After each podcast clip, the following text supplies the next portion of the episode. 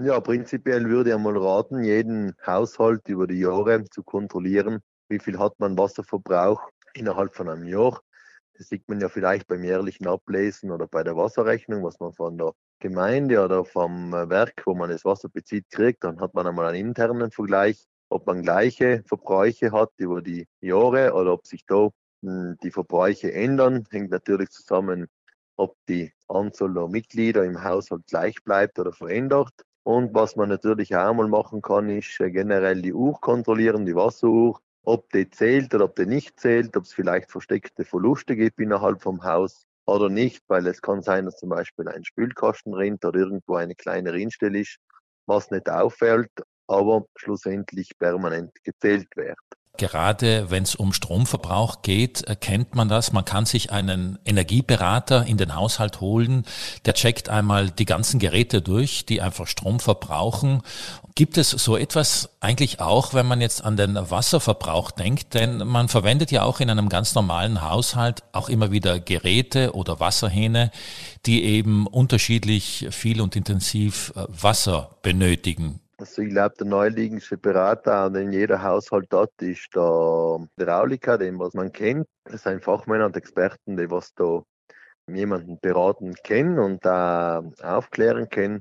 Was aufzupassen ist, ist sicherlich bei der Wahl der Armaturen. Zum Beispiel gibt es verschiedene Klassen, also verschiedene Literklassen, was die schütten in einer Minute. Zum Beispiel bei Duschen gibt es 6 Liter Duschen, 9 Liter Duschen, 15 Liter Duschen oder noch stärker wasserverbrauchende Duschen. Also ich glaube, da ist schon mal aufzupassen, ohne dass das jemanden auffällt. Aber ich glaube eben, wie gesagt, der Highlights-Techniker ist da der richtige Ansprechpartner, der was da jemandem helfen kann.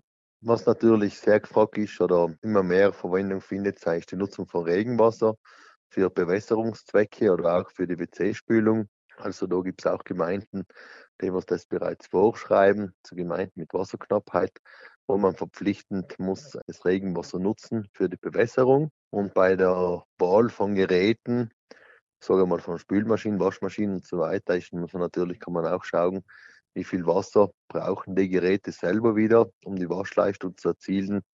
Und ich denke mal halt, wie bei so vielen, desto bessere Qualität das Gerät hat, umso wassersparender läuft auch dieses. Und ich glaube, da sollte sich manchmal vielleicht der Blick ins Datenblatt aus beim Kauf. Über einen Bereich, über den man in diesem Zusammenhang kaum oder gar nicht spricht, gerade hierzulande, wo wir ja eigentlich nicht die große Wasserknappheit haben, ist die Wasserwiedergewinnung, gerade was jetzt Abwasser anbelangt. Herr Krahler, wie sieht es denn da aus bei der Abwasserwiedergewinnung? Oder sind das noch Technologien, die nicht so sehr ausgereift sind?